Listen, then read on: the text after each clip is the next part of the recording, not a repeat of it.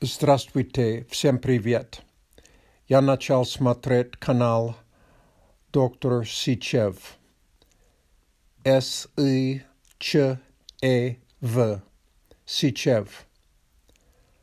Я рад, потому что я считаю, что уровень аудио высокий, и я много понимаю. Доктор Сичев, он психиатр. Но я считаю, что он необычный психиатр. Почему? У него татуировки на руках.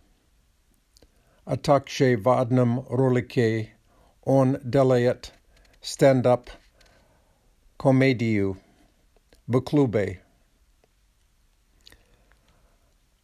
В одном ролике он объясняет шизофрения. Я врач на пенсии, и это было очень интересно слушать его объяснение. Что еще? je pa smatral interesni film. Na Netflixe, The Unforgivable. Geroj, gero, geroinja, aktrisa Sandra Bullock. V filme Ana ubila. Politsejskova i sadil, sadila v в течение 20 лет. После освобождения она ищет младшую сестру.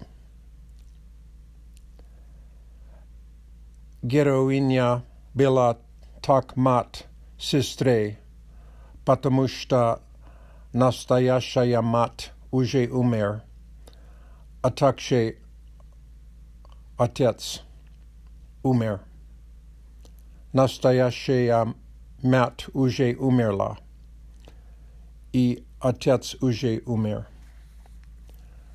I don't want to give any further spoiler, spoiler alerts.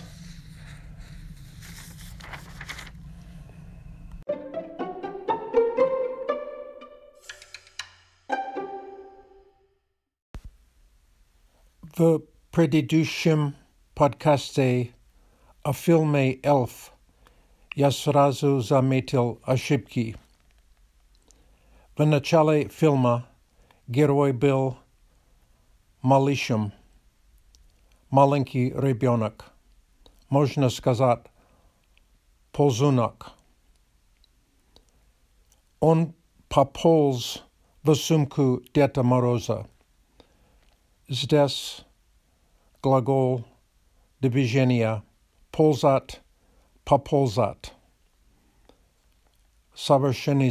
vid on vasumku.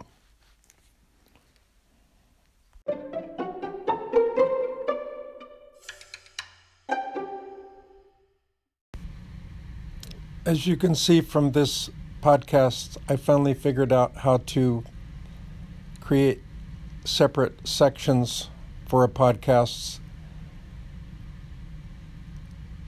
Thanks for listening. Happy holidays. For those who celebrate Christmas, Merry Christmas. Have a good one.